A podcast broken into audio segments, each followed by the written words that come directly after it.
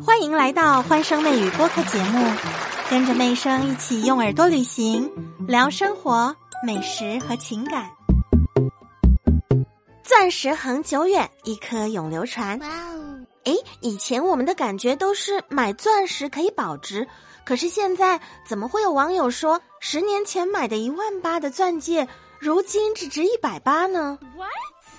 钻戒的主人又难过又惊讶，他说：“就算扔了，我都不卖。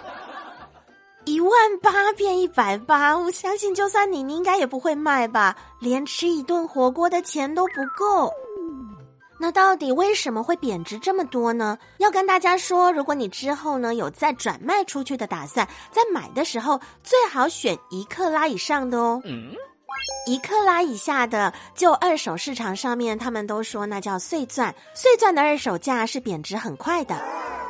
钻石为什么容易贬值呢？因为它当时在卖的时候呢，都包装了很多层的糖衣。有哪些糖衣呢？像设计费啊、广告费，还有它摆在漂漂亮亮的店面里头，店面的租金也很贵，那些都会转嫁到消费者头上。嗯哼，买钻戒的话，大家应该也都有自己心仪的品牌。如果你觉得之后我有可能会把这个钻石再卖出去，再转手到二手市场的话，那在品牌的款式也要慎选。有些款式它是属于经典款，在二手市场上面很受欢迎；但有些呢，就是属于比方说二零一三年、二零一八年某一年呢短期流行的这种款式，它虽然很有特色，但是后边在二手市场上面却不一定能够卖出很好的价钱。这样的状况不止出现在钻石的二手市场，像名牌包啊、二手车，每一种物品的二手市场，其中都是隐藏玄机的。我感觉大家在买这种昂贵的珠宝的时候呢，应该是要量力而为比较好。嗯，不要想说，哎，未来我要保值啊，所以咬紧牙关，分期也都要给它买下去。但是如果出现像新闻这样的状况，一万八变一百八，真的是会欲哭无泪。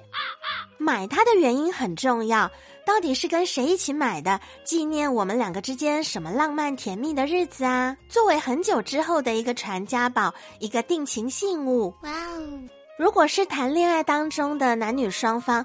嗯，我觉得也可以说好这样子哦。这个钻戒，比方说它是一万块钱，那我们两个人各出五千元来买它。最后，如果我们结婚了，那当然是两全其美嘛。那现在因为有很多归还彩金啊，之前谈恋爱的时候送给你的东西，你该不该还我？这样的事情上头条、上新闻、上热搜。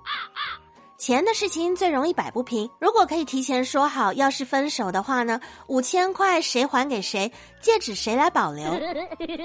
现在妹生要从心理学的角度，我们来说钻石心理学有趣的心理测验。市面上有四种最受欢迎的切割形状，你知道这都代表不同的心理学吗？可以看出你的性格哦。咦最受欢迎的四种钻石切割形状分别是圆形、椭圆形。梨形还有心形，你选哪一种呢？选好之后，我们一起来听有趣的心理自测，看看准不准喽。第一种，如果你选圆形的话呢，这样的女孩子大部分都是比较欣赏传统，喜欢忠实可靠的对象。你希望中的爱情呢，是可以全身心投入，并且可以依赖的。你是选第二种椭圆形切割吗？选椭圆形钻石的女生呢，喜欢在稳健当中寻求突破。你们不甘于平淡，这样的女生能够在一个既定的框架当中找寻她的新鲜感跟变化。你们是属于有自己的个性，不向命运妥协的一群。哇哦，有没有选第三种梨形切割的呢？大家想一下，梨形它又像什么形状呢？啊，对，大家有想到它像眼泪的形状，对不对？不管是开心的或不开心的眼泪，选梨形的女生呢，她们非常的独立，她愿意勇敢的面对。这样的女生有两面，一刚一柔，既独立又有温柔的一面，多半在职场上都有很不错的发挥。第四种是心形，爱心的形状，喜欢这种切割形状，表示你非常重感情，不只重爱情，你也很注重友情。